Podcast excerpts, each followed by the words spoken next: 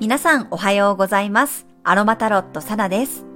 このラジオでは今日の星の運行からどんな空模様でどういう影響がありそうか天気予報のような感覚でお伝えしていきます。今日の過ごし方のヒントとして心を癒すアロマやハーブ、カードからのメッセージをお楽しみください。はい、今日は11月21日の火曜日です。月は魚座エリアに滞在しています。午前中は月と土星が重なっていて、大牛座の木星とこれから調和していく流れです。まずね、昨日の夜中に月が魚座に入り、終わりや完了、浄化のエネルギーになっていきます。魚座は12星座の一番最後の星座です。水の星座なので共感力が高まって無意識にその場や一緒にいる人たちのエネルギーを吸収していきます。なので、良くも悪くも外の影響を受けやすくなるので、自分にとっての心地いい場所や人と関わるようにしましょう。SNS とかを見てね、気持ちが揺さぶられやすい人は、今日はね、ちょっとデジタルデトックスをして、どちらかというとね、夢見心地になれるようなものを見たり、聞いたりするようにしてください。特にね、午前中は月に対して土星が乗っているので、ちょっとね、気持ちが落ち込みがちだったり、気分が乗らなかったり、いつもよりテンションが上がらない、やる気が出ないなんてことがあるかもしれません。月という感情に土星先生が乗っていて、プレッシャーをかけられているような雰囲気もあります。まあ、自己犠牲しがちになる傾向があるので、キャパ以上のことは受け入れないように注意しましょう。ただですね、午後になっていくと、土星とはだんだん離れて、今度は大牛座の木星と調和していきます。木星は楽観的な感覚になるので、今度はね、月と木星が絡むことで自分を甘やかしがちになります。特に、お牛座は体や五感、魚座の月は心や目に見えないエネルギーなので、五感や肉体を癒すことで気持ちも癒されていくでしょう。美味しいものや香りのいいもの、あと肌触りのいいものとかね、まあ、美しいものや癒されるものに触れて自分の体、肉体を喜ばせると心も満ち足りていく感覚になりそうです。はい、今日は自分の精神的な部分や心、心身のバランスを整えてくれるプチグレンやジャスミンの香りがおすすめです。レモンバームのハーブティーも心穏やかに過ごせるようにサポートしてくれるでしょう。ネガティブな感覚にね、ハマってしまった時なんかは、ジュニパーベリーやレモンの香りで気持ちを切り替えてみてください。はい。では今日もカードから1枚メッセージをもらっていきます。11月21日のメッセージ。はい。せーの。よいしょ。お、シャドウのカードが出てきました。ダイヤルかな18番のカードです。はい、このカードは、えー、従来のタロットだと月に相当するカードになります。まあ、シャドウってことで影っていう意味があるカードなんですけど、まあ、二人の男性がこう見つめ合っていて、左半分は影の部分、右半分は光の自分になってるんですね。で、今回この直感からね、受け取ったメッセージをまずお伝えしていくと、なんかね、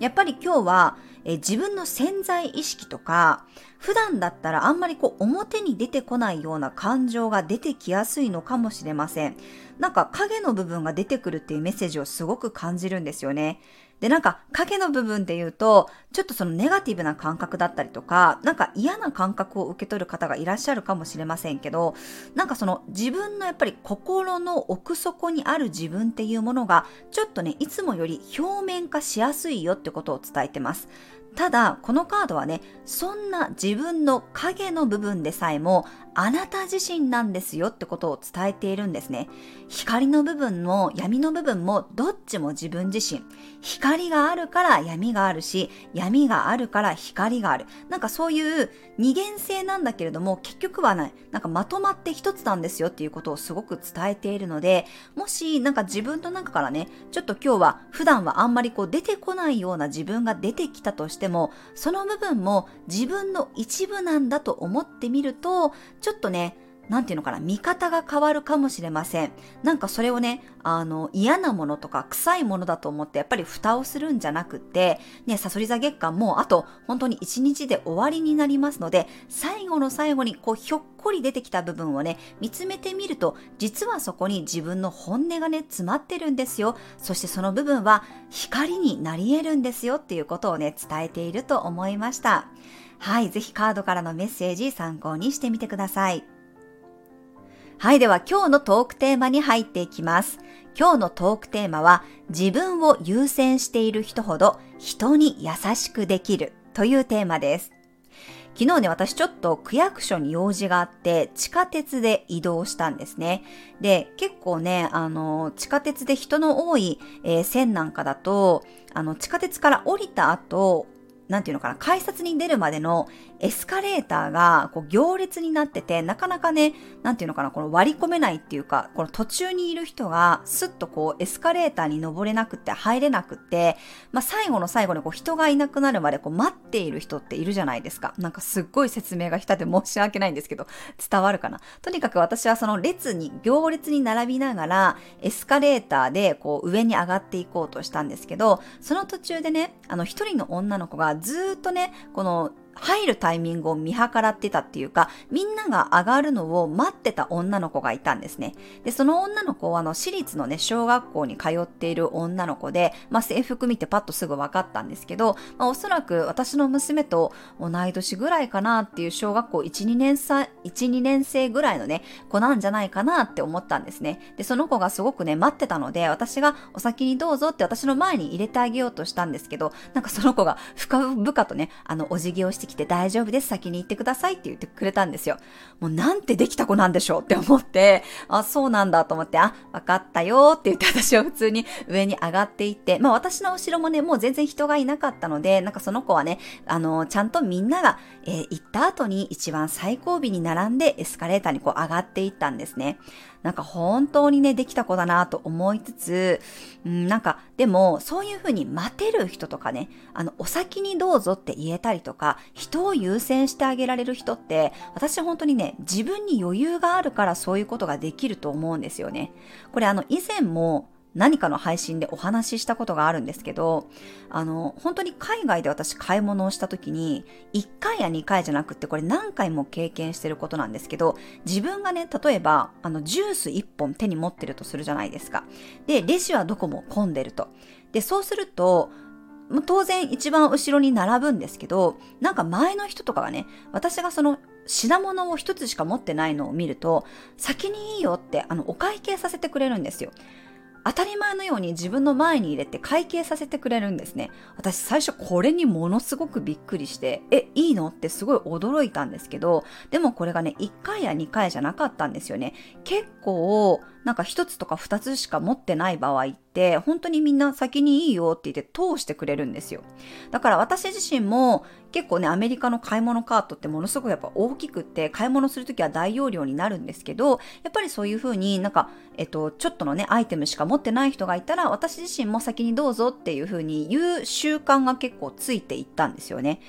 だけどなんかこのね、なんか先にどうぞってやっぱ言える精神って本当にやっぱりなんか時間とかね、なんか自分の精神的に余裕があるからこそなんか言えるんだなっていう風にすごく感じる部分があります。なんかその買い物のシーンだけじゃなくって結構ね、あの扉を開けってずっと待っててくれる、えー、子供がいたりとか、まあ、向こうは本当レディーファーストの文化があのあるところなので、本当になんかおじいちゃんとか若い男の子とかがね、私、私が結構遠くにいるんだけど、ずっとこの入るのを待ってドアを開けてくれる人とかがいてね、なんか本当にすごいなって私いつも感動してたんですけど、なんかそういうふうに誰かを待ってあげるとか優先してあげるとかって、なんかやっぱりね、なんかその時間に余裕がないとね、これってできないことだと思思うんですよね。結構やっぱり都会に行けば行くほど地下鉄でものすごいこう走ってる人とかね見るんですけどやっぱりその状況じゃなかなかお先にどうぞなんて言えないですよね。やっぱり何か一、うん、なんていうのかな、ちょっとでも早く自分が先に行かなきゃとか、あとは先に自分がやらないと何かを損してしまうかもとか、何かをなくすかもとか、そういう感覚があると、やっぱり人を優先することってできないと思うんですよ。だけど、やっぱり自分自身が満たされてて、時間とか心に余裕があると、誰かを先に行かせてあげることができたり、待つことができるんだなっていうのは、私自身本当になんかこう、子供を持つようになってからもね、かなりね、えー、それを実感するようになりました。で、やっぱりちょっと自分に時間がない時はね、なかなかそういうふうに人を優先してあげるとか入れてあげるってこともできないと思います。だからこそ、やっぱり日々自分に余裕があればあるほど、人には優しくできるんだなっていうことをね、改めて実感しました。そしてその女の子がね、本当にね、きっとね、心に余裕があるんだろうなと思いながら、大人の私もやっぱりね、見習いたいなと思った出来事の一つでした。私も日本に帰ってきてもね、やっぱりそうやって、ね、ちょっとなんか困っている人がいたらね、あの、スマートに声をかけてあげたりとか、お先にどうぞって言ってあげれるようなね、人でありたいななんて思いました。自分がやっぱりね、そういうことをしてもらった時って、私はね、すごく嬉しいと思うんですよ。うん、嬉しいし、自分がやっぱりやってもらって嬉しかったから、あ、今度はじゃあ、私もそういう人を見つけたら、ね、優先してあげようとか、声はかけてあげようっていうふうにやっぱり思うので、それってやっぱり幸せの循環だと思うんですよね。だからこそ、本当にこうね、やっぱり人を先に優先するんじゃなくて、それって自分が満たされてるからできることだと思うので、できる範囲で自分を満たしてあげると、自然と人にも優しくできるんじゃないかなと思います。お先にどうぞってね、言葉を、もし自分に余裕があるときはぜひね、皆さんも使ってみてください。もちろんこれはあの、無理してではないですからね、自分に余裕があった時に、ちょっとね、一言、お先にどうぞって言えると、なんかこのちょっとしたね、幸せの循環が巡っていくんじゃないかなと思います。はい、以上が今回のトークテーマです。はい、それでは12星座別の運勢をお伝えしていきます。お羊座さん、自分の内側と向き合うような日、一見地味な作業や仕事でも実は大事な役割を担っている可能性があります。一人時間をいつもより多めに確保しましょう。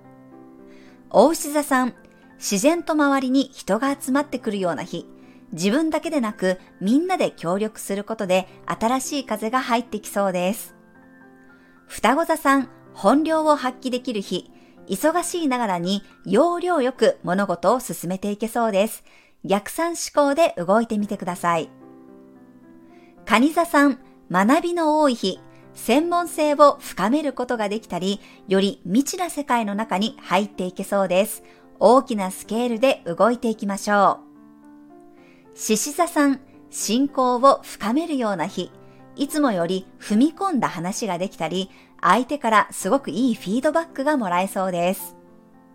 乙女座さん、コミュニケーションの日、相手の一言に感化されることがあるかもしれません。いろんなタイプの人と積極的に話してみるといいでしょう。天秤座さん、奉仕精神が強まる日、いつも以上に自分をケアする時間も作りましょう。愛用品のメンテナンスやタスクの見直しもおすすめです。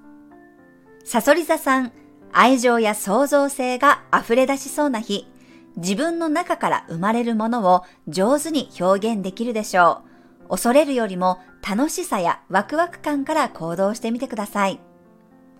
伊手座さん、自分のテリトリー内でこそ自由に動き回れるような日、周りのサポートを受けて自分らしさを発揮できそうです。遠くよりも身近なものを大切にしてください。ヤギ座さん、メッセージの日、アンテナの感度がいいので自分からも積極的に情報を取りに行くといいでしょう。臨機応変に動いてください。水亀座さん、自分自身を満たすような日。いつもより自分の感覚に貪欲になれそうです。欲しいもののために頑張れるでしょう。魚座さん、月が魚座に入りフレッシュな感覚になる日。自分中心に動いていきましょう。新しいものを取り入れるのがおすすめです。はい、以上が12星座別のメッセージとなります。それでは皆さん素敵な一日をお過ごしください。お出かけの方は気をつけていってらっしゃい。